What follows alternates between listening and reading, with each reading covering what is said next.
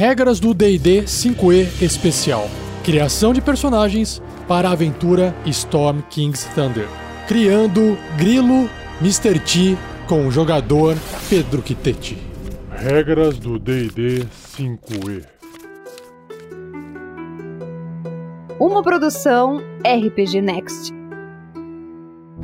Fala galera, estamos aqui Fala, galera. em mais uma live do RPG Next e uma gravação, uma divulgação especial de criação de personagem. E aí Pedro, como é que você tá? Beleza? Tranquilo, cara. Voltando de férias, né? Hum, acabou as férias do descanso e começa agora as férias. Não, na verdade você vai perder todas as férias, na verdade, a hora que seu filho nascer. Na verdade, cara, agora o meu tempo livre sumiu. Não existe. Não existe, mas eu tenho, eu Você tenho vai apenas ser mais. uh, multiclass, multiclass, programador barra jogador barra pai barra Pra bombeiro. falar a verdade, cara, eu tô malhando. Eu tô malhando esse braço aqui, que é pra poder gravar com ele aqui no braço. Fica, sacode aqui um pouquinho. Shhh, calma, calma. Só pro dado, só pro dado virtual. Vamos dar um alô pra turma que tá aqui, ó. Tiago Araújo, tá lá no YouTube, escreveu: Aê, tudo bem, mestre 47? Tudo bem, Tiago? Gabriel Queiroz também falou: Boa, boa noite, boa noite. E o Buenas. Thiago tá respondendo aí: Tempo livre? Que isso? É porque eu- é, quando, eu, quando eu era mais novo, eu também não tinha tempo livre. Tinha meu tempo livre era, era faculdade, é, séries e putaria. Putaria, entre aspas. Ué, O RPG não é putaria, não? É verdade. O Voldrin Eternal escreveu Porra. também no YouTube. Cheguei mais um inscrito por amar RPG e buscar mais canais de RPG como inspiração. Valeu! Capitão Chiros. Olá, senhores e senhoras. Vamos explicar então, agora que já passou uns minutinhos, vamos explicar pra turma o que, que vai acontecer hoje. Finalzinho de 2018, eu fiz uma live com o Vinícius Watzel e a gente criou o personagem dele, o Marvelous Voxel. E agora é a vez do Pedro Quitete criar o personagem dele pra essa aventura que vocês estão vendo aí na tela, Storm King's Thunder, que a gente vai começar nesse mês de janeiro de 2019 a jogar em lives. A gente ainda vai definir o dia da semana. A Amanda Barcelos escreveu lá no Facebook. Boa noite, boa noite, Amanda. E o Hugo. Yuri Tordim Dantas também escreveu Olá. Olá. Ah, o, o- eu falei Voldrin. O Voldrin falou que não se, pro- se pronuncia o Voldrin Eternal. Beleza. Pessoal che- cheio dos nomes complexos. Seja você também um guerreiro ou uma guerreira do bem. Para saber mais, acesse padrim.com.br barra rpgnext ou picpay.me barra rpgnext.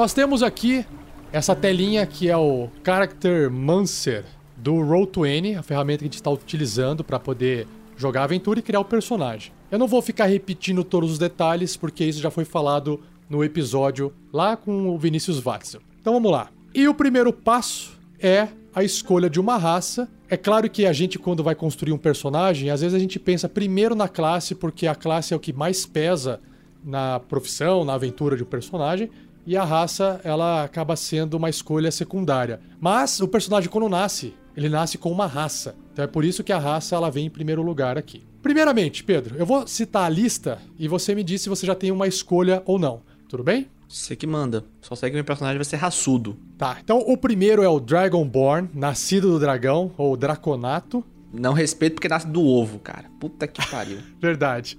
Ah, já tá excluindo. Já excluí. Corta da lista. Segunda raça, Dwarf, anão.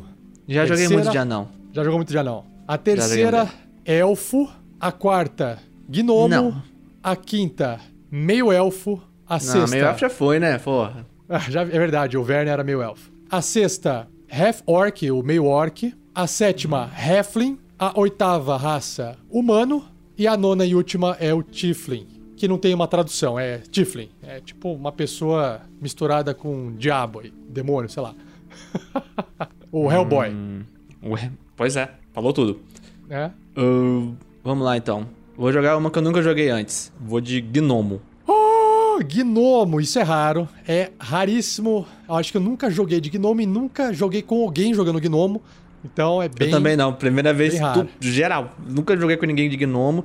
Eu só joguei contra Gnomo de NPC.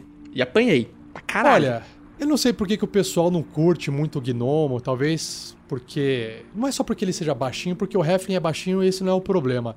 Talvez seja porque ele é meio, sei lá, caricato demais, ou não passa muita, sei lá, confiança, não sei. Não sei por que, que o pessoal não curte Gnomo. Na média, né? É porque lembra de duendes. E as É, lembra de pessoas- duende. Hum, E a Xuxa acabou com os duendes, cara. verdade, acho que Porra, é isso mesmo. Aí tem duende do jardim, né? Aí o pessoal gosta daqueles bonequinhos. Mas olha só, Pedro. Se você selecionar aí Gnomo e descer um pouquinho o texto, você vai ver que tem uma imagem do Gnomo e parece ser um, um Gnomo meio da floresta, assim, segurando um arco e flecha. E ele não parece ser tão, tão tongo, assim, tirando um pouco os pezinhos meio entortado pra dentro, né? Não, não parece tanto o Gnomo da Xuxa, né? Então, eu acho que dá pra levar. Já tá valendo, já tá valendo. O que me assusta um pouco, olhando pra esse gnomo, é o olho dele, que é muito grande, cara. Parece um gato, né? Um, um olho Não gigantesco. tem problema, na cara. sempre gostei de anime. Beleza. Nós temos aqui, então, vamos só dar uma, uma olhada, assim, por cima do gnomo, pra gente poder é, entender. Eu não vou aprofundar no gnomo em termos de características físicas, né? A sociedade do gnomo, nada disso, porque tem, já tem um podcast gravado do Regras do D&D 5e, que tá falando tudo sobre os gnomos. Todo so- tudo sobre a raça gnomo do livro que vocês estão vendo aqui, tá bom? Então eu vou pular essa parte podcast e no YouTube também. É isso, e aí o podcast também tá no YouTube. Eu vou pular essa parte aqui, a gente vai diretamente pra parte das características de raça, que eu acho que é o que vai influenciar aqui dentro da construção de personagem, que são os Gnomes Traits. Então aqui ele diz que quem vai jogar com gnomo tem uma melhoria, né, um improvement na inteligência. Então, por natureza, eles nascem, eles nascem mais inteligentes do que a média das raças. Então tem mais Vou dois adorar chamar os outros de burro. Seu energúmeno. Depende, depende, Pedro. Que se- você não aumentar os pontos de inteligência lá e deixar no mínimo, você vai estar 10 e 10 é a média, né? Não tem problema. O orgulho da raça fala mais alto. É, pode ser, é verdade, é verdade. Então, a inteligência dele aqui vai ser mais 2, só pra, né, já sai com mais 2. Sobre a idade, ele atinge a fase adulta mais ou menos aos 40 anos de idade e pode viver entre 350 até quase 500 anos. Cara, é uma, é uma tartaruga, uma tartaruga. Isso é bom, hein? Uma tartaruga, tá mais pra um. Um jabuti. Cara, eu esqueci completamente. Um jabuti. Obrigado. Puta Olha- que pariu. Seria bom viver uns 350 anos, né, cara? Vamos ver. Imagina 500. Imagina 500. Imagina. Você tá lá aqui, de ó. boa na praia, pegando um sol, vê uma Brasil- caravela. Puta que pariu. Nasci no Brasil quando foi descoberto junto com os índios. Agora eu tô usando iPhone aqui. Nós temos é, sobre a tendência, o alinhamento dos gnomos. Geralmente eles são benignos, eles são esse alinhamento bom na, na maioria deles, né? São criaturas que de bom coração na maioria. E aí a gente vai depois ver com o Pedro o que, que ele vai querer ser lá. Sobre o tamanho, a altura deles é entre 3 até mais ou menos 4 pés. Um pé é 30 centímetros em média. Então, três pés não dá nem um metro, dá 90 centímetros. Quatro pés, que é o gnomo gigante, né? Já tem, ó, 1,20m de altura ali, hein? Então, cuidado, esses caras são grandes. E eles 1 pesam... metro 21,92, tá? Ah, você já- 1,2192. Eu joguei Esse é o gigante dos gnomos. Esse é o gigante dos gnomos. Vai ser eu. E eles pesam, em média, 40 pounds. 40, um pound, que é uma libra, é mais ou menos 450 gramas. Então você divide por dois, dá aí 18 quilos. Tá aí, ó. Pesado pra caramba. Um galão de água. dá pra arremessar. Dá pra arremessar, cara. A gente tem que ter um bárbaro no grupo. Porque Pra vai arremessar. ficar bonito pra caralho. Arremessar. Mas depende do que, que vai ser o seu gnomo, né? Depois a gente descobre. Não interessa, cara. Arremesso, arremessar personagem é a melhor coisa que tem. Agora, sobre a velocidade. Ah, desculpa, o tamanho dele pro jogo é small. Então, é, ele não é médio, ele é small, um uma categoria menor do que as outras raças, o que vai trazer algumas vantagens e algumas desvantagens. Sobre a velocidade, a base de velocidade do gnomo é 25 pés, ou seja, 5 quadradinhos ali no mapa. Isso em metros dá 7 metros e meio, 7 metros e meio. Então ele perde um pouco Vocês em estão velocidade reparando que isso aqui tá virando uma, uma aula de matemática, né? É, dá 7 metros e meio. 7,62. A- Arredondar, pode arredondar 7 metros e meio, tá? Tô certo. E olha só, Pedro, ele tem Dark Vision, ele tem visão no escuro. Muito, ou seja, tá todo mundo enxergando zero. E aí o gnomo consegue enxergar na penumbra, como se fosse penumbra, né? Como se fosse aquela iluminação mais baixa, até 60 pés. E se ele estiver dentro da penumbra, ou seja, numa luz de lua, numa luz de vela, ele enxerga normalmente com visão no escuro. Show de bola, muito bom. Pena Bom, tá, que é preto tá, e branco. Tá vendo por exemplo, quem, quem, não tem, quem não tem Dark Vision? O Mano não tem Dark Vision. Ralph não tem Dark Vision. O, Dra o Dragonborn não tem. Dragonborn não tem Dark Vision. O Heflin não Dragonborn de tem. merda. ele pegou a fraqueza humana, né? Tá que pariu, nunca vi disso. Como cagar E- numa raça. Tô brincando, tá, gente? Eu gosto de Dragonborn. É, legal, legal, legal, legal. E nós temos aqui também o Nom Cunning, a esperteza dos gnomos, que ele vai ter vantagem em testes de inteligência e no- nos testes de resistência de inteligência, sabedoria e carisma contra a magia. Caraca! Porra, isso é bom pra cacete, cara. Não sabia disso, não. Nossa! Também não. Caralho. Vai ser bom, ele vai ser, ele vai ser muito mais resistente à magia, cara. Fazer teste com vantagem. Exatamente. Caramba.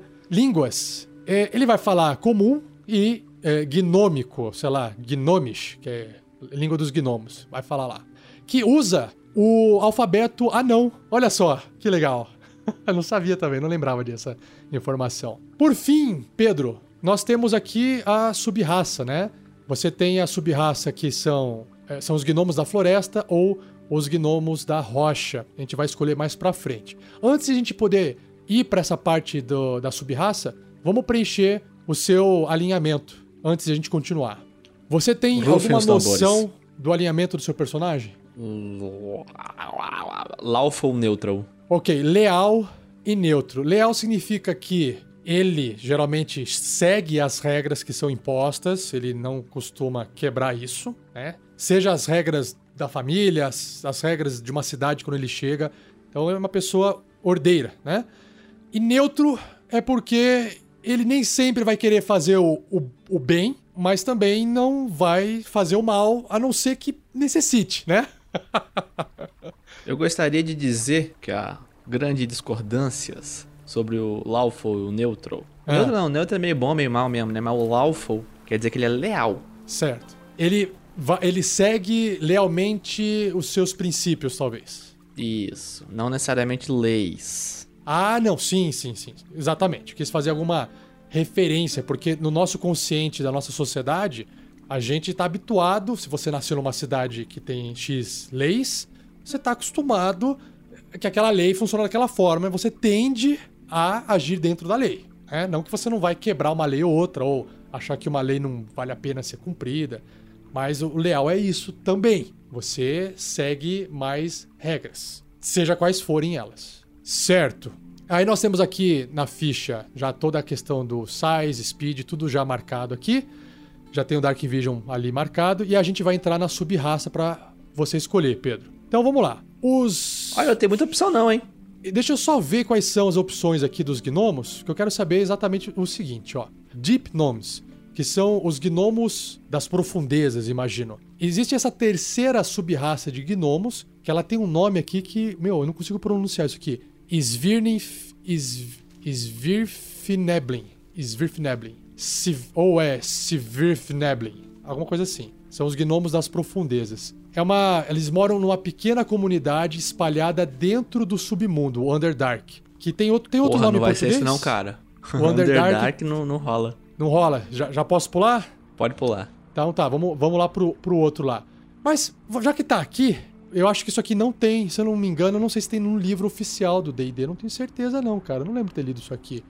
Não tem. No livro oficial tem o. o Só os Forest dois, da Gnome, floresta e... o tá. Floresta Mas então, e o da rocha. Pra não deixar o pessoal com esse gostinho interromper, só deixa eu ver aqui, ó. Diferente dos Duergars, que são aqueles anões é, cinzas que têm aquele poder de aumentar de tamanho, que também moram no Underdark, e dos Drolls, que são aqueles elfos negros, essa subraça de gnomos, elas são boas. Olha só que legal, né? Então, são de alinhamento bom. No entanto, o humor deles, o entusiasmo que eles têm, né, é meio reprimido por causa do ambiente que eles, que eles vivem, né? Então, beleza. Ele fala um pouco do peso, um pouco da idade, que vive menos. A habilidade da destreza aumenta em 1. O Dark Vision é maior ainda, é o dobro da distância. Ele tem uma camuflagem de pedra natural, que ele vai ter vantagem em fazer testes de furtividade quando ele está se escondendo num ambiente é, terroso, né, com pedras e rochas. E ele tem a língua do Undercommon, que é a língua do submundo ali. Do... É, Undercommon é abaixo do comum, mas vou chamar de submundo. Enfim, não sei traduzir. É melhor submundo. agora. É submundo? É, deve, é, deve ser submundo, deve ser uma coisa do- dos Draw. Não lembro agora. Tá. Beleza. E nós temos aqui também até um feat opcional para esse tipo de gnomo, que é a magia do Sever, Severnebling. Olha só, eu não sabia disso. Ele fala assim que você tem essa habilidade inata de fazer magias originárias dos seus ancestrais, e essa habilidade permite você fazer uma magia chamada de non-detection, não detecção. Acho que você não vai ser detectado, né? é, em você mesmo à vontade, sem precisar usar componentes materiais. Além disso, você pode fazer uma das seguintes magias, que é Blindness Deafness, que é cegueira ou surdez, Blur, que é borrar, Disguise Self, que é, é, Se disfarçar. dis- é, se disfarçar. São essas magias, você pode escolher uma delas. Não, you can also cast each of the following spells. Ou seja, você pode fazer cada uma dessas três magias que eu citei agora. E você reganha o uso dessas magias quando você faz um descanso longo e usa a inteligência pra fazer as magias. Caraca, meio over- overpower esse, essa sub-raça aqui, hein? Impressionante. Impressionante. Nem tem a desvantagem do, dos Druegak ou dos Droll do- da luz do sol? Cara, não tem. Caraca! Fala mal do Gnome das Profundezas. Brunco de ruins. Caraca, o bicho é tipo aqueles, Tinha que aquelas chamar esse- de filme de terror, cara. O Chuck. Tinha que chamar o esse de Chuck. diabrete, brother. É, isso aí, isso aí. Massa. Bom, vamos lá então pro Gnomo da Floresta. Então, Os o Gnomo da doentes. Floresta tem toda aquela ligação com a floresta que eu não vou aqui me estender lendo, me aprofundando sobre a raça. Vamos direto para as características eh, que vão fazer peso aqui na montagem da ficha agora pro Pedro. Então, Pedro, se você escolher essa sub-raça da floresta, mais um de destreza, o que vai ajudar você ali para defesa, iniciativa e teste de resistência com destreza. A outra característica é que você é um ilusionista natural. Você sabe a magia, o truque de nível zero, né? A magia de nível zero, Minor Illusion, o- ilusão menor, e você usa a inteligência para poder fazer as magias. É um bônus ali, ok, funciona legal, você faz, faz, truques, né? Cria pequenas coisas com ilusão. E você pode falar com bestas pequenas, criaturas pequenas, através de sons, gestos. Você consegue comunicar simples ideias para bestas de tamanho small, pequeno ou menores. Aí entra gato, cachorro e por aí vai. E você ama periquito animais. aranha. Esquilo, exatamente. Esse é o gnomo da floresta. Tudo bem? Alguma dúvida? Nenhuma. Eu só gostaria de dizer que não vai ser esse porque a Xuxa acabou com os doentes pra mim, cara. tá certo. Porra, Xuxa. E agora vamos ver o gnomo da do The Rock, o gnomo do The Rock, da, da rocha. então ele, ó, ó, diferente do da floresta que tem essa, esse conhecimento, esse contato com o mundo natural, aqui ele tem muito mais a ver com a invenção das coisas, que inclui também os, os gnomos da rocha do mundo de Dragonlance, que são os Tinkers, que eu não sei o que significa isso aqui. Mas basicamente são Tinker seria alguma coisa como inventor. Inventores, Que- acho que também é. Esse é o gnomo clássico lá do Harry Potter, não é? Que tem aqueles gnomos que cuidam daqueles. que estão lá criando aquelas coisinhas, não é não? Não? Responde! Eu estou deixando uma pausa dramática. Não. Mas tem gnomo que, que tem essas. que são criadores assim em alguns filmes, não tem não? Então, eles são, eles são criativos e são mais duros do que os outros gnomos. É, cria, Gostei. Gostei criativo, desse, criador. gostei desse. Vem, vem da criação, né? Mas vamos lá, vamos ver o que Uhum. acontece aqui, ó. Ah, ele tem uma, um aprimoramento de um dos seus atributos, que é a constituição. Então ele tem mais um pontinho de constituição o que vai ajudar ele a ter mais pontos de vida. E ele tem o Artificer's Lore, né, o conhecimento de um Artificers, que é um, um, criador de coisas. Uma pessoa que, sei lá, é como se fosse um artesão, digamos. Artífice é um artesão. Exatamente. Então ele usa, toda vez que o seu gnomo for fazer um teste de inteligência, história, relacionado a itens mágicos, objetos alquímicos, né, de fazer substâncias, ou dispositivos tecnológicos, você adiciona o dobro da proficiência ao invés do bônus normal. Então, no primeiro nível, por exemplo, ao invés de somar mais dois, ele vai somar mais quatro para poder fazer esse teste. Então, interessante, ele é mais inteligentão nessa parte. Ele é nerd, ele é mais nerdão. ele é mais nerdão. Essa é uma boa, um bom resumo, né? o cara é criativo, o cara inventa coisa de sucata, o cara faz milagre do nada. Aí chega um cara, careca, e vem falar assim: nerdão. Ah, ainda bem que hoje em dia nerd é pop. Ó, o Wagner dos Santos no Facebook adicionou aqui, ó. Gnomos são bons mecânicos ou, ou thinkers. Aqui de think é de pensar, pensadores, né?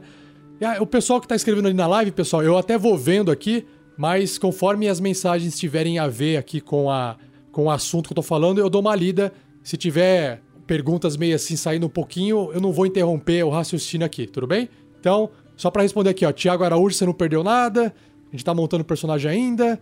E perguntaram se o Pedro ia jogar de mago ou não, mas a calma, a gente não chegou na classe ainda. E olha só, Pedro, o Tiago Araújo falou que Pedro, Gnomo e MacGyver.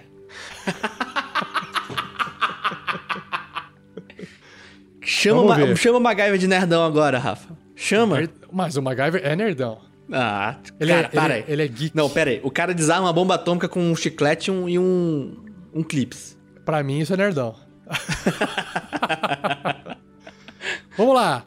Próxima característica é o Tinker, com T-I-N-K-E-R. Tinker, que é o criador, o artesão ali. Né, o Gnomo tem proficiência com a ferramenta de artesão, é o Tinker's Tools. E usando essas ferramentas, você pode gastar uma hora e mais 10 moedas de ouro de materiais para construir um pequeno dispositivo Clockwork, que é tipo de dar corda. Tiny, pequenininho, que tem uma armadura de 5 e 1 ponto de HP, caso alguém queira atacar aquela, aquele bichinho lá. Esse dispositivo para de funcionar após 24 horas, a não ser que você gaste uma hora dando reparos nele. então aí ele continua funcionando ou quando você usar a sua ação para poder desmontar ele em qualquer momento. E você pode recuperar o material que você usou para criar essas coisas, e aí você pode gastar esse material para criar um outro bichinho. Quando você cria esse dispositivo, esse brinquedinho de corda, você escolhe uma das seguintes opções. E aí nós temos três opções. O primeiro é o Clockwork Toy, que é o brinquedo dar corda. Então ele é um brinquedinho que pode ser um animal, pode ser um monstro, pode ser uma pessoa, como por exemplo um sapo, um rato, um passarinho, um dragãozinho ou um soldadinho. E aí você coloca isso no chão, ele move cinco pés, vai andando, tic, tic, tic, tic, tic, vai andando e uh, no chão, né, claro, e numa direção aleatória, depois que ele andou. ele faz barulhinhos apropriados à criatura que ele representa. Então o passarinho ele pode dar uma piadinha, o dragãozinho pode fazer um. Um, um... Ah. é essa coisinha aí, beleza. Nossa senhora.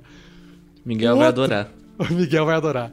A outra opção é o Fire Starter, é o iniciador de fogo. Basicamente, isqueiro, para resumir, né?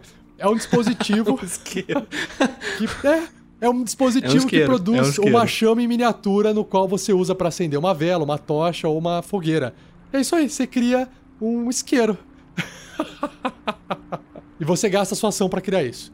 E a terceira opção. seriamente em chamar o meu. em botar o sobrenome de Zipo. Zipo, olha só. Aí você fica criando isqueiro e fica brincando com o isqueiro na mão direto, assim. Pois é. Mas mamãe já dizia que quem brincava com fogo se queimava. É, mas olha só que a gente não sabe qual é a sua classe, né? Hum. Pode ser que nem dê. É, vamos ver. E a última opção de criar esses coisinhos aqui, Pedro, é Music Box, caixinha de música. E aí, quando é, ela é aberta, a musiquinha, a caixinha toca uma música e toca ali é, uma música num volume moderado. É igual caixinha de música normal, que tem ali uma bailarina girando, geralmente é o mais comum, né? E essa caixinha para de tocar quando a música chega no fim ou quando você fecha ela. É isso. Beleza. É isso. Você nasceu sabendo fazer isso aí.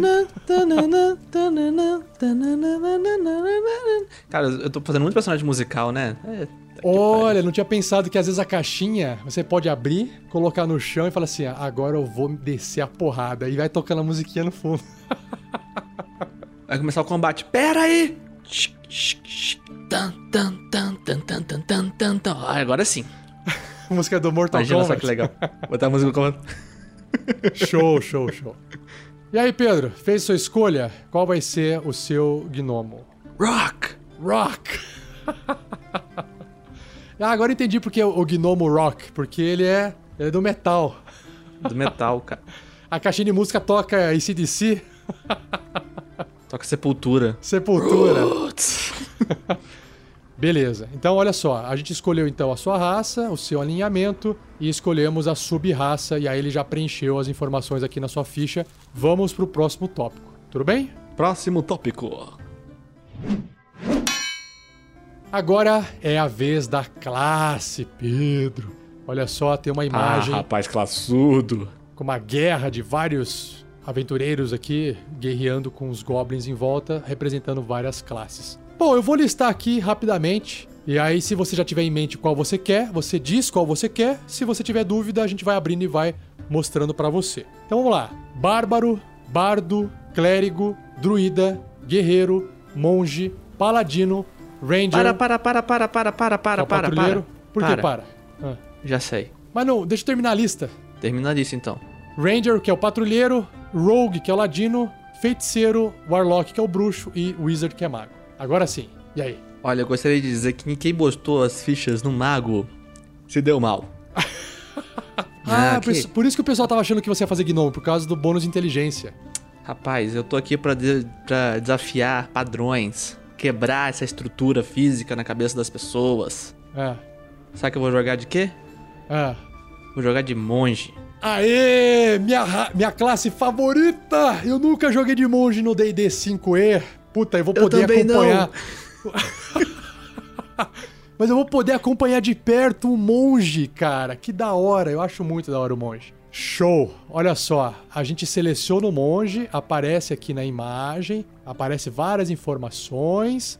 E é claro que a gente vai só dar uma olhadinha em algumas características, a gente não vai se aprofundar, porque também existe um regras do D&D 5e só falando sobre o monge. Dá uma verificada no nosso feed do podcast ou nos nossos vídeos do YouTube. Olha só, Pedro, uma coisa que é importante como uma criatura com a classe monge é a magia proveniente do Ki ou Shi, né? Não sei como é que fala exatamente em português. ah, que não vai começar Aproveitando, agora. aproveitando falando do, do- de Kiyoshi, eu gostaria de dizer para todos aqueles que estão preocupados, não, eu não vou ser um punho de ferro da vida, tá? Ah, o punho de ferro da Marvel lá do, do Netflix. Esquece. Beleza. Não Mas precisam tem- se preocupar, não vai ter isso. Mas, mas o monge tem, ele drena essa energia né, interna dele, chamada de Ki. Eu tô falando Ki porque em inglês é KI, eu acho que em português é CHI, mas dá pra ficar como Ki também. Eu acho que é até mais legal do que Shi. Shi parece. Shi, Shi, sei lá, estranho. Ki, eu acho que é mais legal. Que E você- Dragon Ball, cara. É, enfim. Aí você tem é, esse poder, mas não vai começar isso no, no primeiro nível, vai aparecer um pouco mais pra frente. E ele tem aqui algumas opções de construção rápida do monge, que é o que eu até sugiro pra gente não gastar muito tempo montando detalhe por detalhe. É mais fácil, a gente escolhe ali a- o, quick, o quick build e depois a gente ajusta o que você quer ajustar. Até é mais fácil. Porque senão eu vou ter que te, dar dinheiro, você vai ter que pegar o dinheiro, escolher os itens que você quer. Não, o Quick Build já traz um meio que um pacotão e só altera o que que você quer alterar. Fica mais fácil. Pode ser? Pode ser. Vamos lá, Pedro. Então, a primeira escolha que você tem que fazer aqui é a proficiência em duas skills, em duas perícias. Nós temos uma lista Ok. aqui, que é acrobacia, atletismo, história, insight, religião ou furtividade. Você vai escolher uma dessa lista e depois a gente repete a lista e você escolhe outra. Vamos lá. Atletismo. Atletismo que serve para você poder escalar, nadar melhor. Isso. E uma outra. E stealth. stealth, furtividade, pra você andar sem ser percebido por seus inimigos. Maravilha. Uma coisa que é interessante, Pedro, é que ele diz aqui sobre as proficiências com armas, que o seu monge é proficiente já com arma simples e a Ok. espada curta. Que a espada curta é uma arma marcial, ela não é uma arma simples. Então é a única arma marcial que o monge sabe usar logo do começo, que é uma espada curta. Beleza? Ok, Beleza. Significa que você vai, né, você adiciona o bônus no primeiro nível, esse bônus é mais 2 de proficiência, você adiciona esse bônus quando você estiver utilizando essas armas. E olha só que legal, você tem no primeiro nível uma habilidade chamada defesa desarmada. Se você não tiver nenhuma armadura, né, defesa sem armadura, unarmored defense, você tem uma defesa maior do que o normal. Então, se você não estiver usando nenhuma armadura, né, não vestindo nenhum escudo, não carregando nenhum escudo, a sua defesa vai ser igual a 10, mais o seu modificador de destreza, mais o seu modificador de sabedoria. Então, a hora que você aumentar a sua destreza e aumentar a sua, a sua sabedoria, você vai estar aumentando a sua armor class, beleza? Impressionante. Mantenha isso em mente. E aqui ele também diz que você, no primeiro nível, é um mestre das artes marciais, né? Você praticou muito estilos de combate, golpes desarmados ou com armas de monge, como por exemplo, é, short sword, que é a espada curta. Até dá pra trocar short sword por aquela aquela arma que tem uns, uns ganchinhos assim, que eu não sei o nome dela. Ela Aquela a correntezinha? Electra. Não, a Electra Ah, não, não, você tô ligado. usava. O O, acho que o Rafael. Não, Rafael não. É é o Rafael do, Tata- do Tartaruga Ninja Tartaruga usa. Ninja usa, é. Eu não sei. Aquele é um nome que é parecido, também pode ser substituído. É uma arma oriental, né? Ela também perfura. Ou seja, ela até dá pra trocar isso pela. né, É, trocar a cama? espada curta Não. por isso. É não é é, a cama. É. Cama é uma faquinha na ponta. É. Será que a turma do, do chat sabe? Vamos perguntar aos universitários. Depois acho que o pessoal escreve lá, aparece, eu não sei exatamente. Olha só, uma, uma correção aqui, ó. O Rubens Duarte escreveu que Tinker com é, T-I-N-K-E-R, Tinker, é latoeiro. Então, ele mexe com lata, com metal. É um, um artesão de latas, digamos. Entendeu? Só pra corrigir. Obrigado, Rubens Duarte. Maravilha. É, maravilha. ah, olha só, o Thiago Araújo descobriu o nome da arma. Sai! Sai! Sai. S-A-I. Sai! O Edberto Coelho Pereira Júnior também escreveu. E a Bianca Souza também escreveu. Sai! Sai. Tá aí. Não sai não, galera. A gente, a gente tá aqui ainda. Não sai não. É. O pessoal tá mandando a gente sair, Pedro. Culpa sua. Pô, cara. Eu tava tão Vamos feliz continuar aqui, ó. Ele fala assim: ah, você também ganha os seguintes benefícios quando você estiver desarmado, né? Ou eh, segurando apenas armas de monge. E você também não estiver usando armadura alguma e nem segurando nenhum escudo. O que, que é? Você usa a sua destreza ao invés da força para poder fazer ataques e causar dano quando você faz um ataque desarmado e quando você usa as armas de monge. Cara, isso é fantástico. Você usa a destreza para atacar e causar dano. Isso é muito bom, porque uma espada curta não poderia ser usada com a destreza para poder atacar dessa forma. Pô, eu tava pensando usar tonfa. Não sei se eu Quê? posso. Tonfas? O que, que é tonfas? Ah, meu Deus do céu. Pera aí. Tonfas. Mas descre- descreve a arma. Descreve a arma pro pessoal que tá É ouvindo. aquele bastão que você segura assim na, na, na base. Bastão que segura na base? É tipo um cacetete, só que você usa duas. Tonfa. T-O-N-F-A. Imagens. Tamo aqui, ó. Ah, é um cacetete de madeira. É tipo um Nossa, chama cacetete, é. É. Só que você Ah. usa, você não usa pra bater, você usa junto com o braço.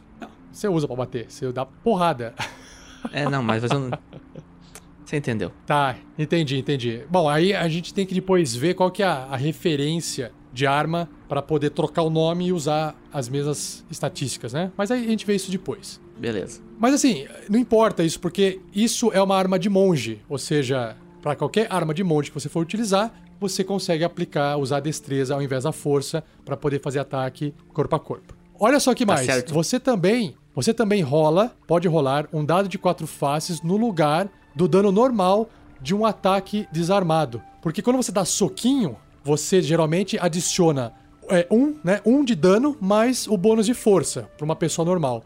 Para um monge, não é um de dano, é um D4.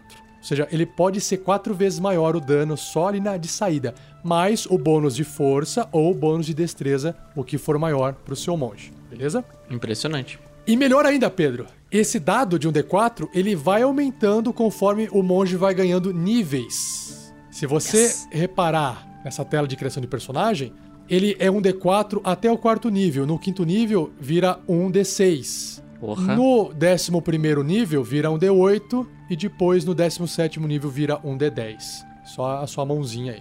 Só na mão. Show de bola. Show, legal, legal. O que mais nós temos aqui? Nós temos o seguinte, ó. Quando você usa a ação de ataque com um ataque desarmado ou uma arma de monge no seu turno, você pode fazer um ataque desarmado com uma ação bônus. Então você pode dar soquinho, soquinho, você pode dar facada, soquinho, você pode dar chute, soco, chute, chute. Então, um ataque desarmado, joelhada, cabeçada, o que você quiser. Meia bola pra trás dá pra rolar um Hadouken? Dá pra. O Hadouken mais pra frente, a hora que você usar o Ki. Beleza? Isso é muito Beleza. legal. Enfim, nós temos aqui. ah, Depois no final ele descreve que alguns monastérios usam algumas armas, então você pode trocar o nome de uma arma pela outra. A gente já comentou sobre isso, a gente não precisa ficar falando mais isso. E aqui, Beleza. Pedro, nós temos o equipamento inicial básico dele, que é 10 dardos, que você pode arremessar, né? E uma espada curta ou qualquer outra arma simples que você quiser. E nós temos também o Dungeoneer Pack ou o Pack de Explorador. Isso aqui a gente vai escolher depois mais pra frente no equipamento. Aí você escolhe o que que você vai querer. tá Ok. bom? O Thiago Araújo comentou o seguinte: só pra avisar, no D&D monges podem virar ninjas dependendo do caminho escolhido. Ah, legal. Obrigado, Thiago Araújo. Legal, legal, legal. E o Eduardo Oliveira também complementou. O dado de dano do monge é válido para todas as armas que ele é proficiente. Ah, não é só o soquinho dele, é pra arma que ele tá utilizando também. Claro, isso se o dano da arma for menor, né? Se for maior o dano da arma, você usa o dano da arma. Perfeito, show de bola. Obrigado aí, galera. Tá ajudando bastante. Valeu, galera. Vamos voltar aqui, ó. Bom, a gente já escolheu então a sua classe. Deixa eu ver se tem mais alguma coisa que a gente ficou. A gente deixou passar. Pra gente não se aprofundar tanto aqui, né? A parte do Ki eu não vou nem explicar porque a parte do Ki só vai entrar quando você for pra um nível mais alto. E o monge é cheio de habilidade. A habilidade para para bastante. Para bastante. O Rafa tem problema de falar palavrões. Eu, por enquanto, não tenho até meu filho nascer. Então tem habilidade pra caralho mesmo.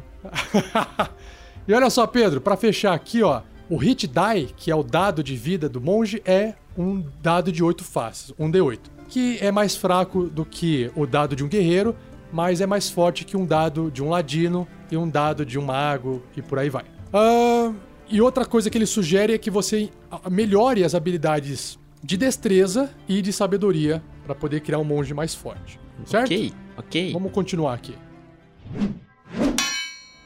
Próximo passo é a escolha do método para a gente poder distribuir os pontos nos seus atributos: força, destreza, constituição, inteligência, sabedoria e carisma. A opção que a gente vai usar, Pedro, é a Standard Array. Não, deixa eu ver. Desculpa, é Point Buy.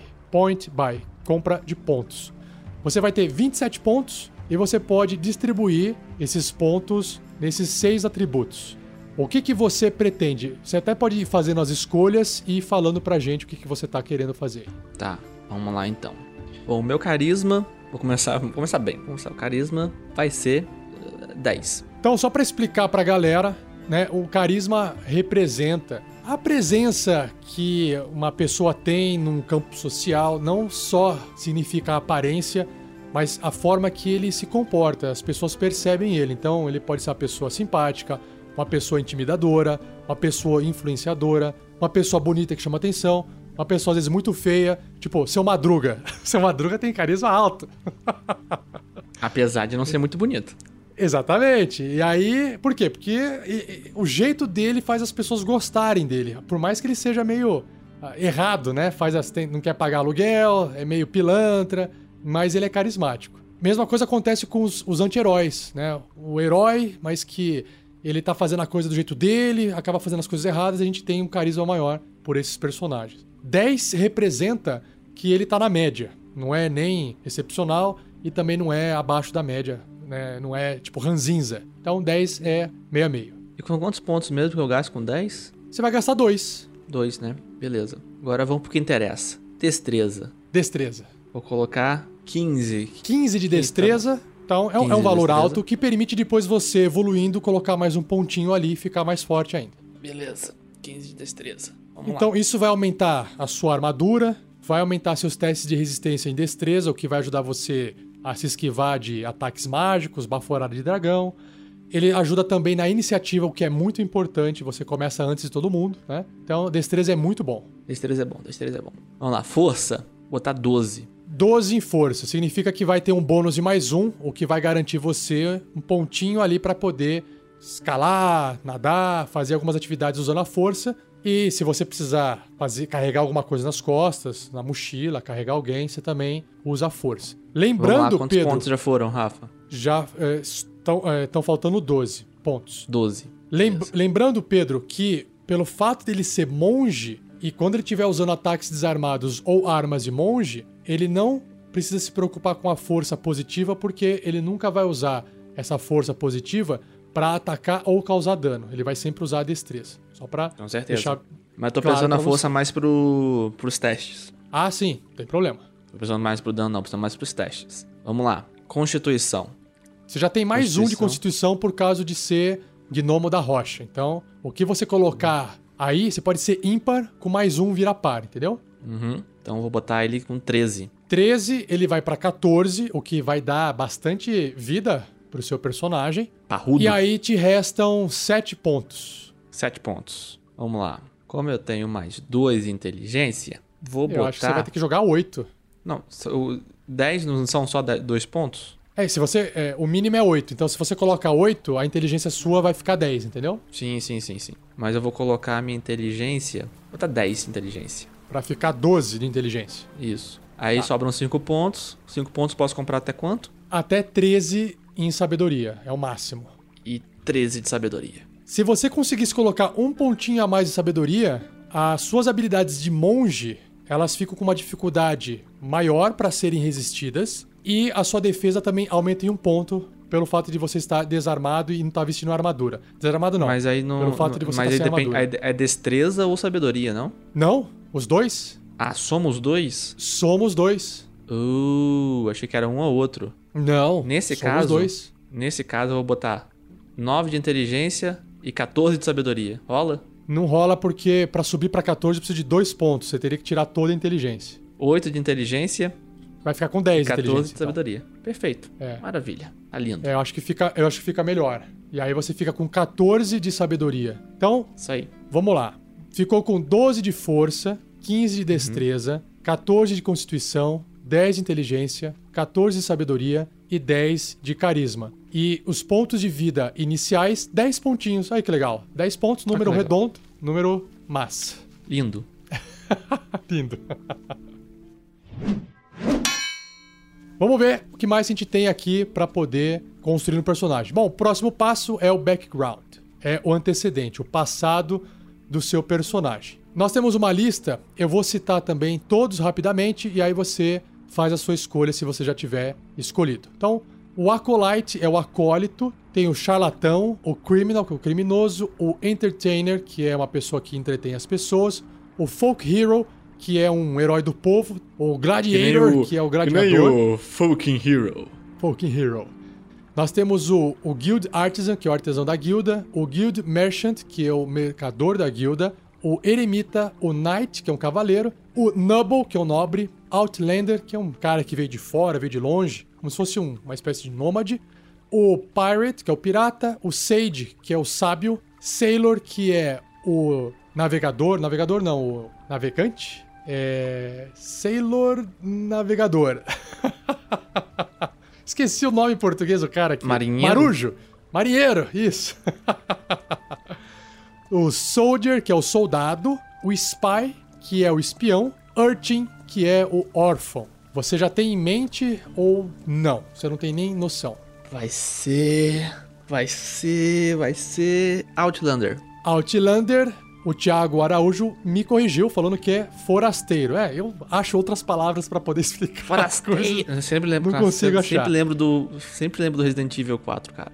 Forasteiro. Então, Outlander, né, vai dizer que o seu personagem veio de fora. Ele veio de algum lugar distante, tá, sei lá, é, viajando por muito tempo e é um estranho naquelas terras, certo? Certo. Olha só, o Outlander, pelo fato de ele ter vindo de algum outro local já traz para ele duas proficiências em duas skills: atletismo e sobrevivência. Significa, Pedro, que aquela escolha que você fez lá da classe em atletismo dá para poder escolher outra, entendeu? Opa, beleza, vamos voltar lá então. V- vamos voltar lá na classe. Nós temos aqui, é só você mudar o Athletics para outro. Pode ser Acrobatics, acrobacia, história, insight ou religião. Ah, já sei, já sei. Vou colocar em acrobatics. Certo. Então a gente volta lá pro background. E agora você então tem acrobacia, furtividade, atletismo e sobrevivência de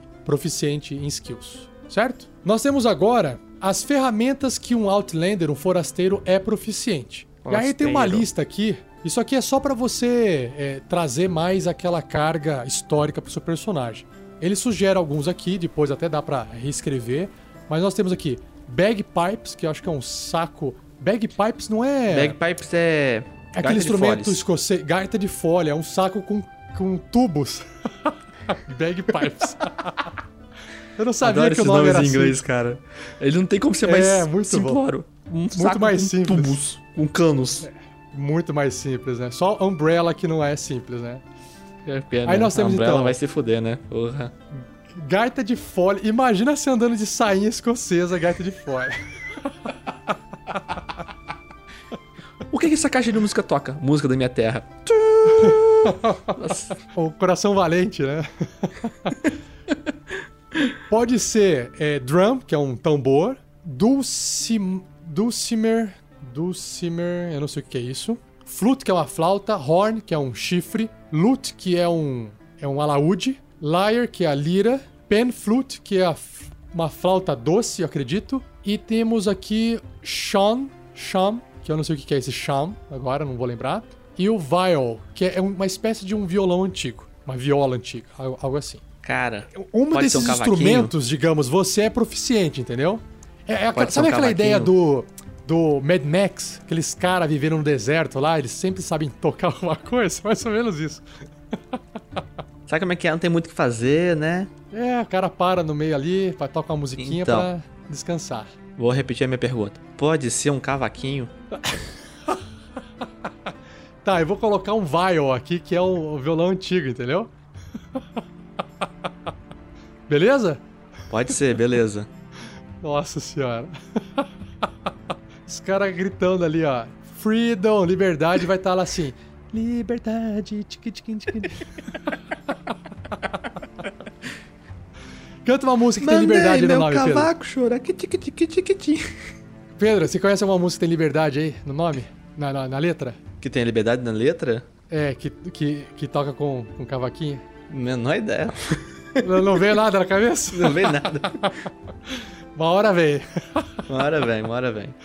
Próximo passo é as proficiências em línguas. Então você já sabe comum, gnômico, que é o, o Nomish, e aí você pode escolher uma aqui. Nós temos aqui é, abissal e celestial, que é mais raro. Nós temos aqui gnomo, halfling, é, infernal, orc, primordial, é, sylvan, que é tipo a língua das criaturas no mundo das fadas, algo assim. E o undercommon, que é a língua das profundezas. É pra escolher quantos? Um? Um Ah, vamos lá. Só pra avisar, o personagem do Vinícius já sabe falar gigante. Então, Ah, é, pelo menos jura? o cri- é, o primeiro critério de ter que saber falar uma língua gigante já foi preenchido. Então, você pode escolher também se você quiser, mas não é, não é, não é mais uma necessidade pra, pra equipe do, da partida. Sabe o que eu vou falar? Falar Goblin. Opa, que você é pequenininho, fala de igual pra igual. Fala olho no olho, tá ligado? Beleza, massa. Então você fala Goblin. Olha só, o Thiago Araújo sugeriu: escolhe Goblin, pelo amor de Deus.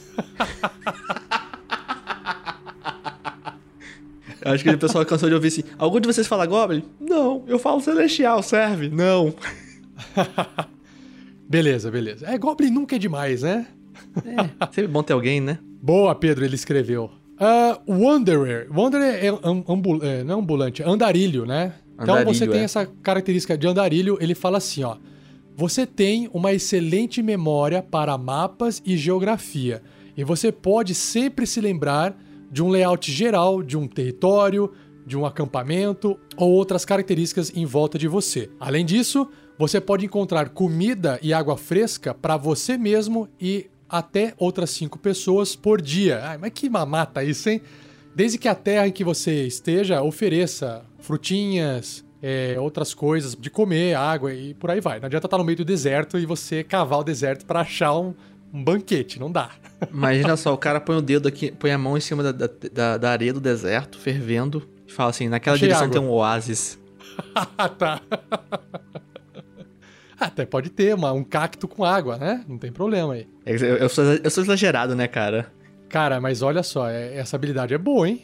É boa, é boa, boa. É uma sobrevivência aqui de, de passado. Muito bom. Animal. Ah, outra coisa agora, Pedro, é a origem. Né? Porque um, um Outlander, um forasteiro, ele tem uma origem, ele veio de algum lugar. Então ele pode ser um, um forester, um trapper, é, agora eu não lembro a tradução disso. O homesteader, o home tem a ver com casa, então eu não sei exatamente a tradução literal. Um guide é um guia. Um bounty hunter é um caçador de recompensas. Um exile or outcast, uma pessoa que foi exilada e foi expulso do seu território e tá perambulando por aí. Um pilgrim. Puta vida, agora me esqueci o que é um pilgrim. Putz, Pilgrim é. Já ouvi essa palavra. É tipo um explorador. É. Mas tudo bem, o pessoal da Tipo live um nos ajuda aí. bandeirante. O Tipo um pessoal depois bandeirante. ajuda aí. O bandeirante tá bom. É, cara. um tribal nomad, um nômade tribal, um hunter gatherer, gatherer que é um- uma pessoa que reúne coisas, um caçador de recompensas. Mas assim, a recompensa no caso de ele junta coisas pra ele, né? Não, não da recompensa que alguém pediu um serviço pra ele, diferente. Ah, o Pilgrim, o Diego Contiro da Silva disse que é peregrino. Ok. O o Indiana Jones, resumindo. e nós temos aqui o Tribal Marauder. Marauder, eu já vi. eh, Marauder, Marauder tem isso muito a ver com orc, Marauders. Ah, me fugiu agora a tradução. Mas é uma coisa também tribal. Bom, de Mas você tribal tem alguma ideia? Marauder, né? Bom, mas É, eu, sim. vou no, eu vou no Rei A. Tribal. Eu vou no Rei A. Vai, vai no quê? Rei A. Reiá? É, no Outcast. Rei A. Nossa senhora! Puta, Pedro, é foda. Eu não consigo pegar essas referências assim, cara. Eu sei. Isso é mais engraçado. Agora a musiquinha, né? Reiá. Exatamente. Tá bom, Só quem, depois você só faz quem isso tem mais no... de, só quem tem mais de 18 anos entendeu essa piada. Você faz isso depois no cavaquinho, então, a versão no cavaquinho. Olha Tá só, o, o Diego ah, da Silva escreveu que Marauder é saqueador. Por isso que tinha a ver com orc. orc saqueadores. orc Marauder, saqueadores, tá certo. Mas o Pedro já escolheu, é um exile ou outcast. Então você foi expulso de suas terras, certo? Exatamente. Exatamente. Beleza, beleza, beleza. Agora, Pedro, nós temos dois traços de personalidade para escolher. Eu vou ler aqui pro pessoal poder ouvir. Você pode escolher, mas se você perceber que não se enquadra muito bem, depois a gente altera, tudo bem? Ok. É só para você ter uma noção. Então vamos lá. Eu vou falar aqui para você e você vai falando assim: sim, não, talvez, esse é perfeito. E aí eu vou lendo até o final para você ter certeza que a opção que você escolheu é aquela que faz mais sentido. Então vamos lá. Manda brasa. A primeira. Primeira. Eu I'm driven, né? O que me dirige, o, o que me, eh, me guia, ou eu, eu sou dirigido, eu sou levado por Wanderlust. É, como é que fala? Wanderlust é ganância. É, que Não. inclusive foi Wanderlust é, é o. a ga- A vontade Então, de, de, de conhecer. de sair por aí, de conhecer, é, essa, essa ganância de querer conhecer as coisas. E é, por, e é justamente isso que fez você sair da, da sua casa. Não. Essa é a primeira opção. Não. Segunda opção. É, eu cuido dos meus amigos como se eles fossem os meus animaizinhos de estimação recém-nascidos. Nossa, não. Tá bom. Muita intimidade. Muita atividade. Uma vez eu corri 25 milhas sem parar. É tipo a maratona. Para avisar o meu clã de uma horda de orcs que estava se aproximando. E eu faria isso novamente se eu tivesse que fazer. É o O nome, dessa, o nome desse lugar era, era Maratona. Era Ou, opa, vamos, vamos, tra- vamos trazer um pouco mais pro Brasil, né? É, meu nome é São São Silvestre. Silvestre. São Silvestre. Ah, essa você entendeu. não. Ah, o, o, ah, o, o Lucas Andrade tá ajudando ali, ó. Wanderlust. Acho que é isso que ele tá se referindo. Desbravar. Isso, desbravar. Exatamente. Ah, é que a gente entende o sentido da palavra em inglês, a gente não consegue achar a tradução, fica Não difícil. consegue pensar em português, é, é foda, É. é horrível isso, cara. Às vezes a gente erra também, mas tudo bem. Ah, outra aqui, Pedro. É, eu tenho uma lição para. Eu tenho uma lição para várias situações. Que, e eu tirei essas lições, eu aprendi isso através da minha observação da natureza. Talvez. Talvez, vamos deixar no talvez aí. Próximo. Eu não coloco aqui, ele fala assim, I place no stock in wealth, né? Eu- eu não- você não coloca, não se preocupa com a riqueza, com questões financeiras, eh, ou pessoas bem eh, mannered, talvez pessoas mais abastadas, imagino.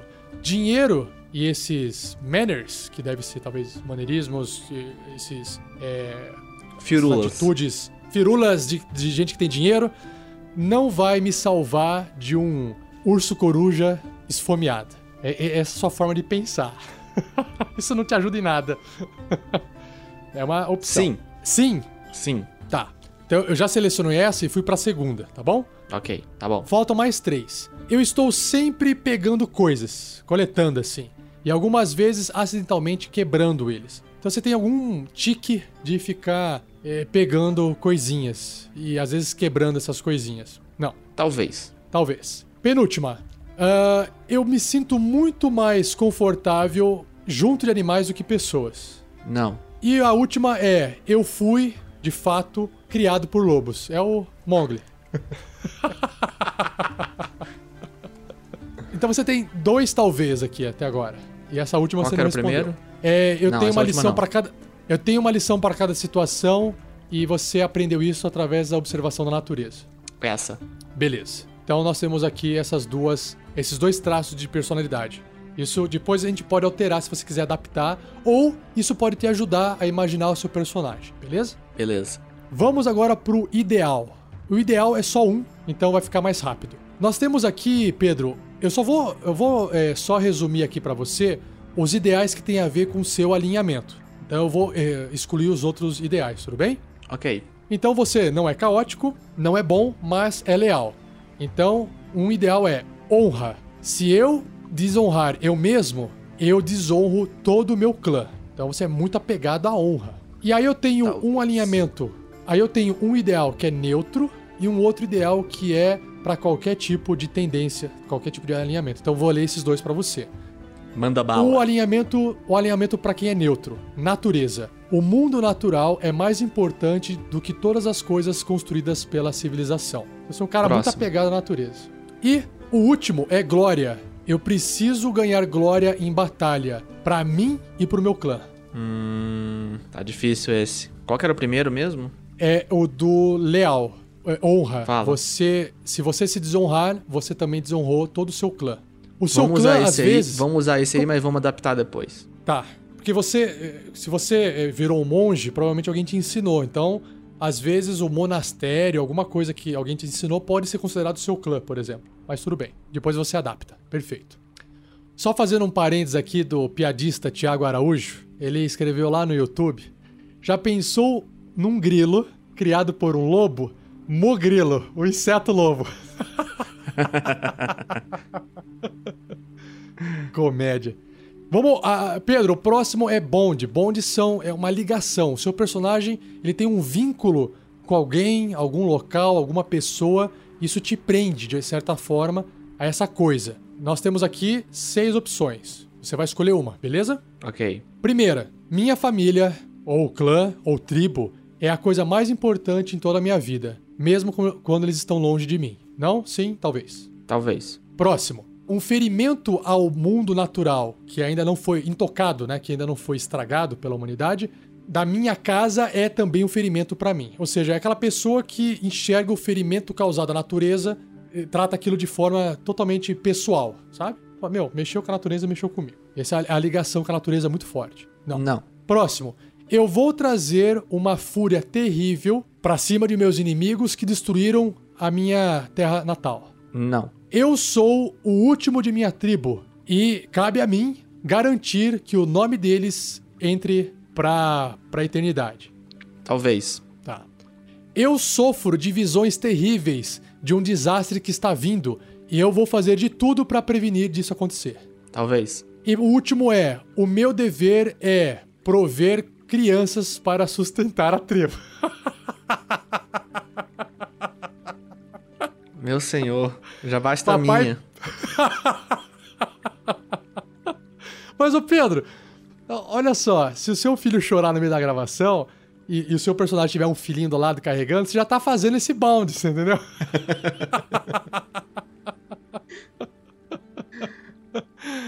Ai, ai. Quais foram os talvez, Rafa? Você- eu, talvez você falou assim que você é o último da- de, de minha tribo e cabe a mim garantir que o nome deles se torne lenda. E você sofre de visões de um desastre que está vindo e você vai fazer de tudo pra prevenir. O que Esse me lembro foi aí. esses dois que você falou, talvez. Esse Da aí. visões, visões Das terríveis. visões, é. Depois você pode ajustar se você quiser, tá bom? Depois a gente ajusta, né? Isso. Tá. E o último, Pedro, é a falha. Esse é o que Uh. vai trazer o ponto negativo do seu personagem. Nós temos seis Vamos lá. opções, você também pode ah, criar ou adaptar um. Vamos lá.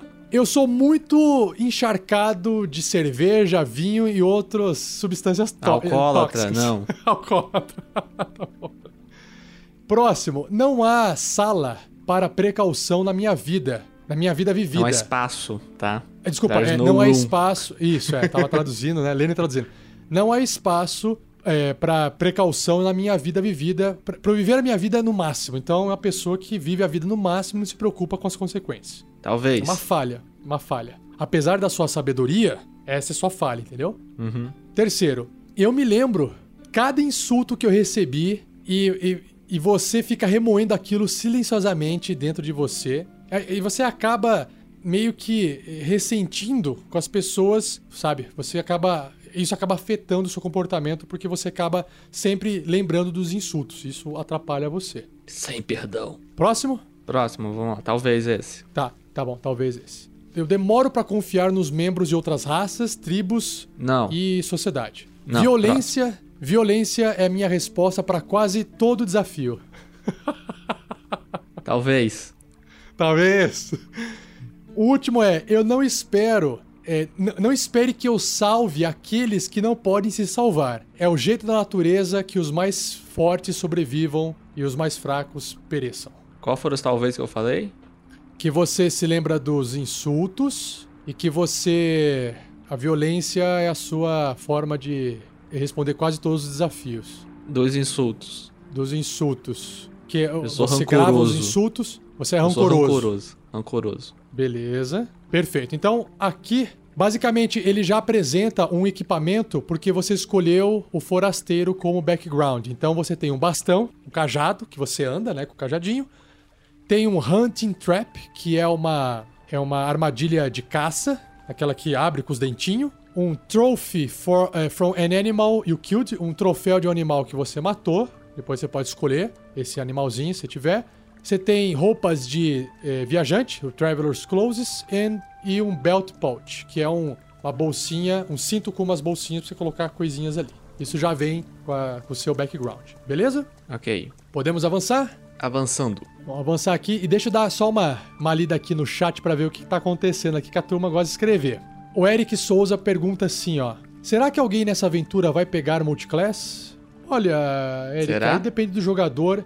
Eu, assim, eu estudei o multiclass, eu não vejo muita vantagem em fazer multiclass na quinta edição, porque ele já tem dentro de cada classe um caminho que você pode escolher que muda completamente o personagem. Se você escolhe fazer multiclass, você abre mão desses caminhos é, dentro da classe. Então, se você nunca jogou de uma classe, nunca experimentou um desses caminhos, fazer multiclass não faz muito sentido, na minha opinião. Então, eu acho que a galera não vai acabar fazendo multiclass. Mas, se quiser eu fazer, discordo, pode fazer. eu discordo um pouquinho do Rafa. Eu acho o multiclass bem legal. Eu acho que as combinações podem tornar o personagem muito poderoso, apesar de das, todas as os arquétipos, tudo pronto do, do, do livro. Mas eu, aí é opinião minha, eu só pego multiclasse se as minhas escolhas em jogo mostrarem isso. Ah, do tipo, o personagem seu está levando você pra aquele caminho. Isso, exatamente. Porque pra mim faz muito mais sentido. Se eu ver que tá pegando muito, eu falo assim, ah, vou pegar um nível disso aqui porque eu tô só fazendo essa porra aqui. É, você tá cansado de agir como monge, você agora tá, de repente, se interessando mais por magia e talvez faça sentido você pegar um nível em, em mago. E aí você vai pra Exatamente. mago. tá? Exatamente. Outra coisa, Eric Souza, é que o multiclass também tem pré-requisitos. Então, às vezes, né, se você não planejar o multiclass antes, pode ser que quando chegar o momento de você pegar essa nova classe, você não tem o pré-requisito e não pode ir para onde você quer. Também tem isso. Então é bom dar uma lidinha antes no multiclass antes de você começar a jogar com seu personagem, beleza? Mas tudo é, tudo é conversável com o mestre, né? Sim, também, exato. Tudo dá pra adaptar. Aí o Thiago Araújo já chega com caixa alta. Rancoroso! O defeito do Verne que não entrou pra ficha. Aí ele continua. Atira uma, uma bola de fogo nele agora, Thiago.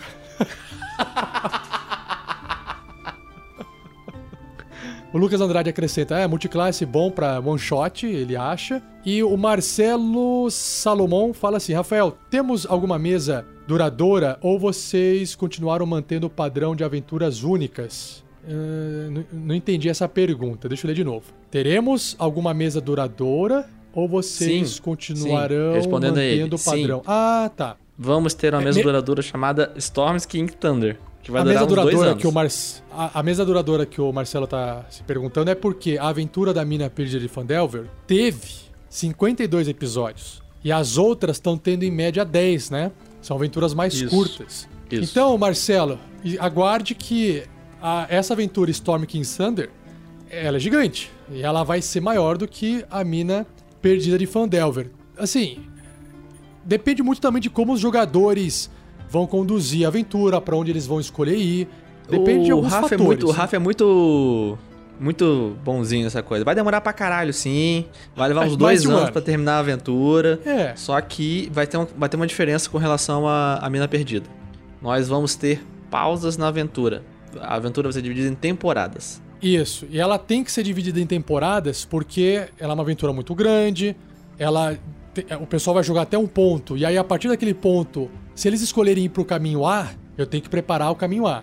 Se eles escolherem pro caminho B, eu tenho que preparar o caminho B. E o C, escolher o caminho C, preparar o caminho C. E tem tanta coisa acontecendo que não tem como eu dar continuidade nisso sem parar e, e não ficar uma coisa mal planejada, coisa que eu não quero fazer. Eu não quero fazer a coisa mal feita, de cabeça, por cima e ficar inventando, sendo que a aventura tá pronta. Então, Isso. E, aí, e aí vale a pena comentar com eles também, Rafa, que entre as temporadas, a gente não vai parar de lançar programa.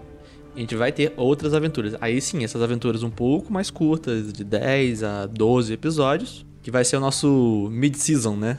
É, né? Vocês vão receber ali a primeira temporada da aventura do Storm King Thunder. Aí entra uma outra aventura, talvez do Bruno. Acho que a sequência é o Bruno que entra. Depois Bruno. volta, o- né? Depois volta o Vinícius e aí entra eu. A gente vai girando nas temporadas. Pequena correção, pequena, corre- pequena correção. Aí vai entrar uma aventura de, da Gruta dos Goblins, que eu acho que dessa vez não vai ser o Ah, Bruno a tá. narrar. Ah, entendi. Então não necessariamente é o Bruno, mas é o sistema Gruta dos Goblins. Vai ser no Gruta dos Goblins, mas não necessariamente vai ser o Bruno. Aí depois entra talvez outra do Vinícius. GURPS. GURPS, né?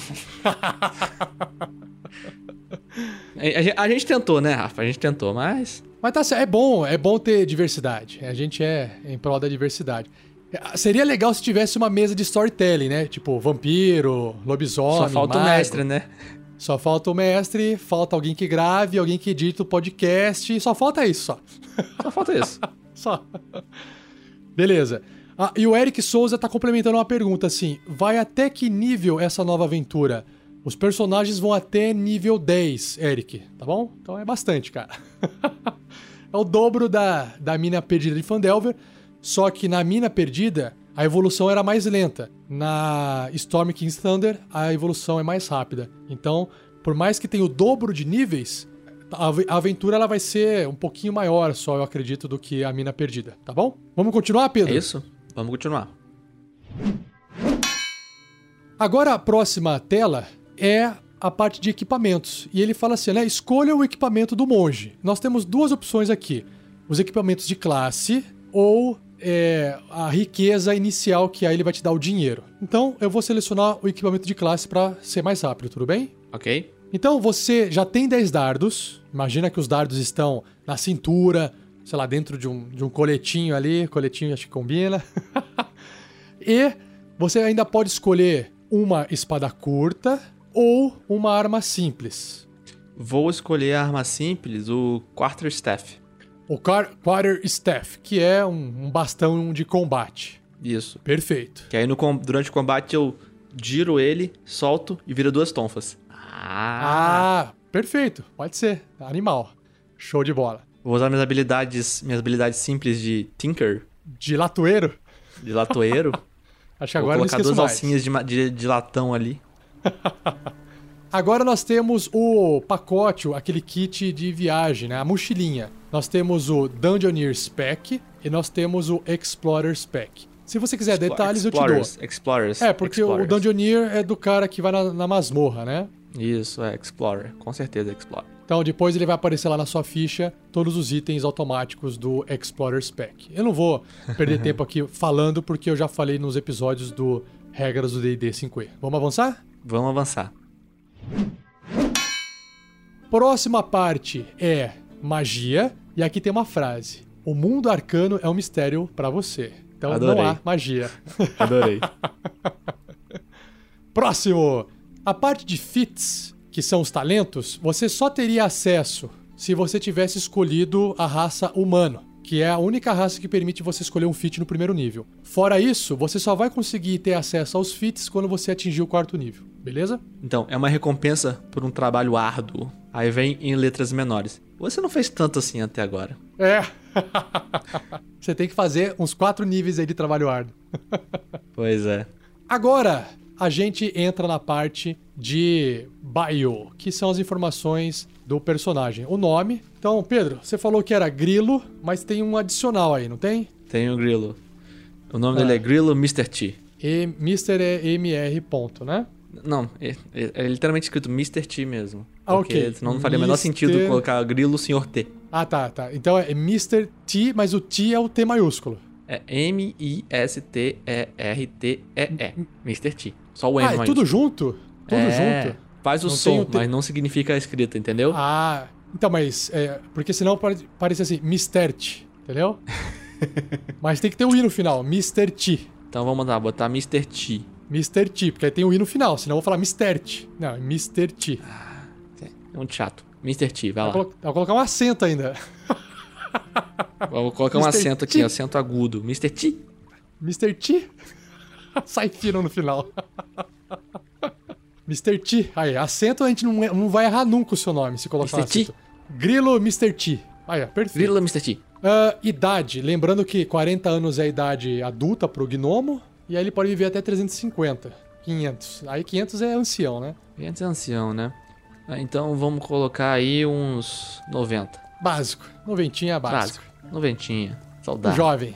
Um jovem, tá na- ali na fase adulta. A parte de altura, peso. Você me fala em metros, que aí eu digito aqui e depois a gente ajusta na ficha. Mas assim, altura. 1,10 metros. Eu sou um gnomo alto pra cacete. 1,10 metros. É, o weight, que é o peso. é, o peso eu vai peso variar. 23 quilos. Olha só. 23 eu sou parrudo. Quilogramas. Cor 23 de quilos só de músculo, tá ligado? Comi muito Seco. whey protein. Os olhos, cor dos olhos. Cor dos olhos. Ah, vamos lá, verdes. Olhos verdes. Ah, carinhão. Ah, garotão. Menino dos olhos verdes. Cabelo, cor do cabelo. Preto. Preto. E a cor da pele? É brown, marrom? Coloca assim, cor do pecado. Ah! É Tenet, é bronzeada. Bronzeado. Boa, boa. Pele bronzeada. É isso que Foi importa. bronzeado, da cor do pecado. Beleza. Deixa eu ver. Bom, aqui só tem essas informações finais. É, A parte do histórico, ah, ele não entra aqui porque depois você escreve. Então eu vou dar um next agora. Mistério. Ele tem aqui um review pra gente revisar. Eu vou dar um review, e aí ele vai criar. Então vamos lá, raça, gnomo, subraça, gnomo da rocha, do metal, é, monge, foi gerado usando o ponto de. O método de compra de pontos. Nós temos aqui o background antecedente forasteiro, equipamentos Forasteiro. baseados no- nos equipamentos iniciais do monge, não tem magia, não tem fit, e o restante aqui, o grilo Miss, Mr. T. Mr. T. E aí, o Mr. Pessoal tá. quem que- ah, o Rodrigo Pituac Menezes Rosa no Facebook escreveu o T como se fosse chá. É que, Rodrigo, você não pegou ainda a referência. A hora que eu colocar a fotinho, você vai entender a referência. Ou não, né, Pedro? Talvez não Ou entenda a não. referência. não só, de repente, só quem tem mais de 25 entende. Ou a pessoa que é mais nova e é um nerdão que gosta de ver as coisas vintage, né? Vamos ver. Ah, e aí ele tem 1,10m, ele tem 23 quilos, olhos verdes, ah, 90 anos, cabelo preto com o formato que ele já já a gente vai falar pra vocês e a pele bronzeada, a cor do pecado. Certo, Pedro? Certo, isso aí. Vamos lá. Criando personagem. E aí o programinha cria, ele gera a ficha pra você com todos os números no lugar, tudo, armadura, pontos de vida, iniciativa, os textos, as armas, os ataques, tudo prontinho aqui. Antes, Pedro, de você contar uma historinha pra gente e explicar um pouquinho melhor a- o passado que você tá imaginando do seu personagem, é o que, que você quer ajustar aqui do Personality Traits, Ideals, Bonds e Flaws. Agora é o momento. Vamos lá, revisa comigo aí, por favor. Vamos relembrar. Tá. Os seus traços de personalidade. Você não vê espaço, você não vê a vantagem de ter dinheiro, porque o que vai te salvar de um urso coruja esfomeado não é dinheiro, entendeu?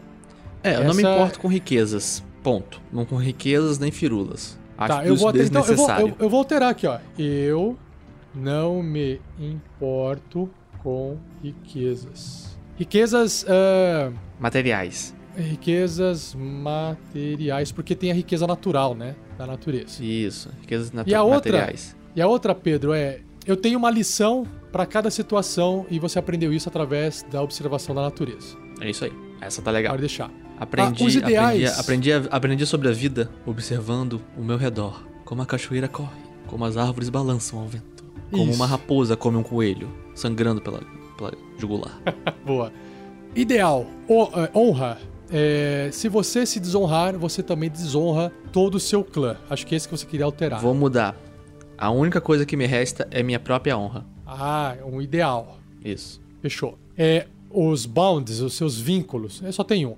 Você tem, né, sofre de visões terríveis de um desastre que está vindo e você vai fazer tudo para prevenir esse, disso, ah, disso acontecer. Eu tiraria visões e colocaria assim: eu tenho pesadelos terríveis que me, que me levam a trilhar meu caminho. Beleza. E aí, por fim, a falha. Você se lembra de cada insulto que você recebeu e você nutre um sentimento silencioso de todo mundo que acaba também te insultando. Perdoa, mas não esquece.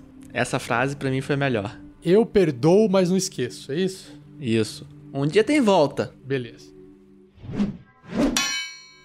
Pedro, a parte aqui de história, de background, de texto falando um pouco do passado do seu personagem, eu vou fazer o seguinte: você conta pra gente pra ficar aqui gravado em áudio e em vídeo, e aí depois eu pego esse texto que você escreveu, ou você depois me manda um e-mail com um resuminho assim da história, só pra poder ter anotado aqui na ficha, pra depois os padrinhos e madri- madrinhas terem acesso a essa ficha quando eu fizer uma cópia dela pra colocar lá no, no nosso Google Drive lá. Do misterioso caminho de grilo Mr. T. Falta mostrar Agora a imagem, é né? com você.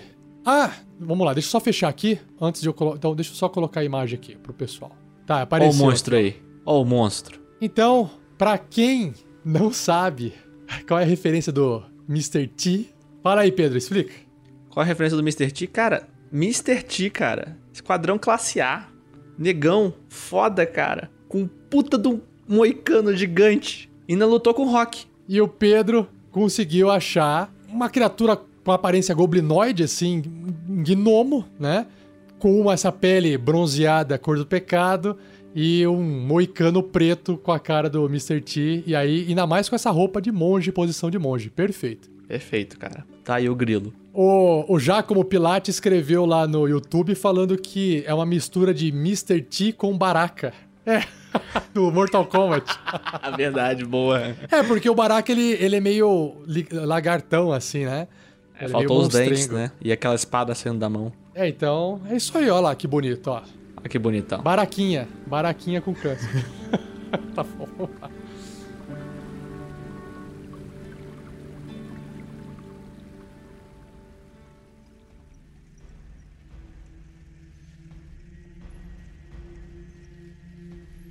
Vai lá, Pedro. Agora o momento é seu aqui, esse- esses momentos finais da nossa live e do podcast, para quem estiver apenas nos ouvindo, onde você conta um pouquinho desse passado, desse histórico do seu personagem.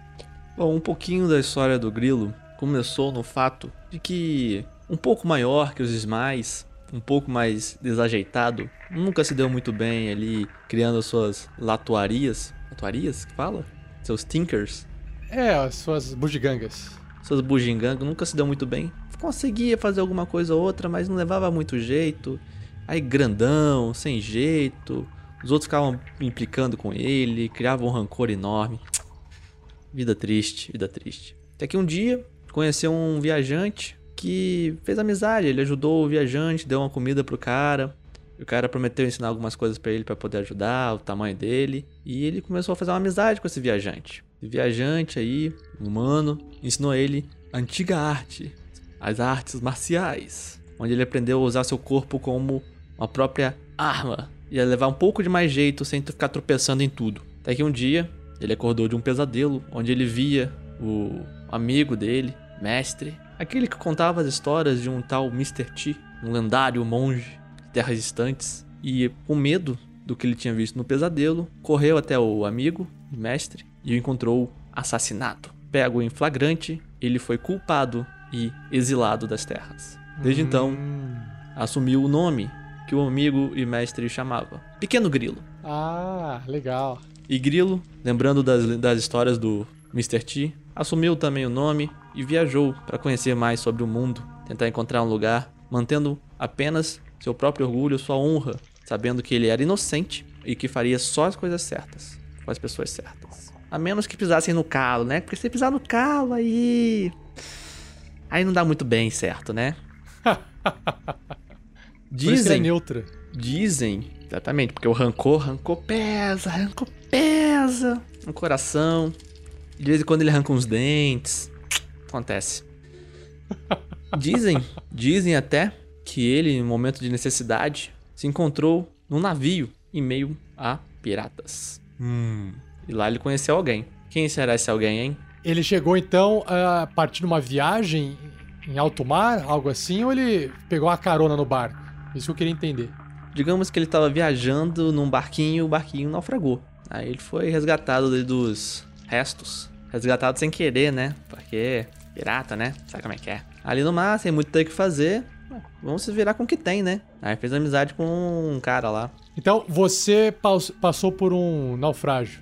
Passei por um naufrágio. Tá, e por que eu tô te fazendo essas perguntas? Porque eu tô, enquanto você tá contando a história, eu tô lendo alguns tópicos que eu separei aqui da aventura pra ver se encaixa o seu personagem, entendeu? Ah, sim, lembrando, quase esqueci. E constantemente o, o grilo tem pesadelos que o levam a mudar o rumo da sua viagem, que o levam para lugares distantes. E ele sem muito entender, apenas querendo compreender o, o que que esses pesadelos levam, porque o primeiro deles foi tão terrível que mudou a vida dele. Ele quer se ver livre dessas coisas. Ele quer voltar, ele quer ter a sua própria honra ali restaurada. E ele sabe que ela tá inteira. Apesar dos da família antiga dele achar que não. Esse pesadelo persegue ele desde a época que ele foi exilado. É, foi o primeiro motivo a exilar ele. Porque ele lev- levou a encontrar o corpo do, do mestre. O pesadelo, ele pode ser descrito de alguma forma? Tem alguma coisa que ele enxerga? Ou é alguma coisa que você ainda quer deixar em aberto pra poder ir formando durante a aventura? De repente, alguma coisa. Por exemplo, o primeiro pesadelo que ele teve, ele, ele tava vendo o, o mestre lá e ele viu o mestre morrendo à frente dele. E ele levou a buscar o mestre. Encontrou ele morto. Tá. Depois, um dia, ele encontrou. Ele viu algumas pessoas serem assassinadas numa vila. Aí chegou lá, havia tido um massacre. Outra vez, ele viu uma terrível tempestade se aproximando. E quando ele se dirigiu ao lugar, ele viu que havia uma tempestade alagado um, um- uma pequena uma fazenda. Coisas desse tipo assim. Tá. Até que um dia ele, ele viu uma ilha. Aí ele pegou um barquinho pra ir tá- nessa ilha e naufragou. Ou seja, como você tem já 90 anos, o humano que é, foi o seu amigo na época já estaria morto de qualquer forma por Estaria idade. morto algum tempo já. Porque quando ele te conheceu, você era mais novo. Era um gnomo mais Era novo, mais novo. certo? E ele devia ser mais Era. velho que você. Isso, devia ter seus, sei lá, 60 anos. Tá, então. Ele tinha uma barbona branca que ele fazia assim, ó. Jogava pro lado. Legal. Ah, o pessoal fez uma pergunta aqui no YouTube pra você, Pedro, mas é, é mais de curiosidade. O Diogo Batista Cassel, ele perguntou se você tá falando pausado porque você tá lendo algo e deu risada. Aí o Não, Eric não, falou assim, lendo, ou tá improvisando, o o Eric Souza acha. E aí? Então, gente, eu estou criando tempo real. É, então, tá improvisando, né? Porque eu O tinha, eu fiz, é, seria meio improviso. É porque eu tinha uma, eu tinha uma ideia que era dele ser exilado por causa que encontrou, foi encontrado junto de um corpo do mestre dele e que ele seguiu viagem por causa disso. Que ele sabe que ele é inocente e que ele quer entender as coisas que estão acontecendo ao redor dele. Era isso que eu tinha em mente. E a partir disso fui criando. Eu não escrevi nada. Uma... Tá, uma coisa. Esse seu é, naufrágio, ele pode ser algo mais recente e aí você acaba sendo resgatado e levando pra uma cidade recentemente, o que dá o início da aventura? Faria sentido? Pode ser? Pode ser. Pode ser? Tá. Eu só sei que ele fez um amigo ali nesse barco aí de piratas. Tá, quando esse navio, esse barco é, naufragou, você imagina se foi de dia, à noite, se você viu o que aconteceu, se é, você estava dentro do barco, do lado de fora, observando, só pra eu ter uma ideia geral, assim, do seu personagem. Ele acordou de meio de um pesadelo, onde estava acontecendo um naufrágio. Ele encontrou a água batendo no pé dele. Então ele tava dormindo e aí Tava aconteceu dormindo. uma merda muito grande. Isso. Tá. Ah, aqui então eu vou, eu vou passar essa seguinte informação pro seu personagem. A gente vai ter que Ok. depois anotar isso na ficha. É, então você faz parte de um dos sobreviventes né, desse barco, é um barco pequeno, tinha poucas pessoas dentro dele e você não viu, mas as pessoas que sobreviveram, na verdade tinha mais gente no barco, mas não foram todos que sobreviveram. Você foi um deles. E os poucos que sobreviveram, alguns deles que estavam na parte de cima e estavam acordados, né, falaram pra você, mas você não viu isso, que o que acabou derrubando, eh, naufragando o barco de vocês, foi uma, uma espécie de barco muito, muito grande. Um barco que a- o mastro era feito, de, sabe, de árvores tipo sequoia. Uma coisa assim absurda. Que nunca ninguém tinha visto. Parecia uma montanha andando na água pra quem tava no barquinho ali. Então, Meu Deus. aquilo, aquilo lá passou por vocês, né? Gerou uma, uma onda, deslocou, é, virou o barco, rachou a madeira e deu, deu, deu ruim. E vocês não tiveram nem tempo. Quem viu não, teve, não conseguiu ver direito, porque o negócio passou e foi embora. O pessoal só se preocupou em, em, em sobreviver. Não foi algo, talvez, proposital. Então, você sabe dessa história. Você não, não conseguiu ver pra saber se não foi loucura das pessoas. Mas é tudo que os sobreviventes dizem. Um grande barco hum, fora do comum, hum, meio com formato de algo assim, meio montanhoso, passou e naufragou o barco de vocês. Você só tem essa, essa informação. Mas vejo que essas informações são importantes porque o mundo é vasto e cheio de mistérios. Olá, meu nome é Grilo. Aê! Eu arrebento sua cara. Não dê risada de Me mim, chama de pequenininho você. pra você ver só. Ótimo.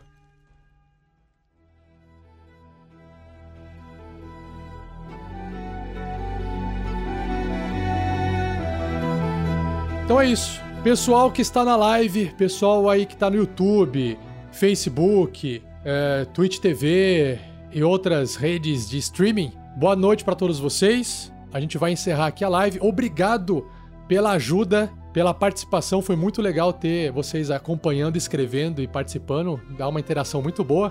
Dá pra... Faz a gente dar muita risada, né, Pedro? Também? Faz, tenta. E ajuda até a gente a fazer a ficha, né? Porque resume as ideias. Valeu aí, galera, por ajudar. Valeu pela participação. Valeu por estar assistindo. Por aguentar essas piadas ruins aqui.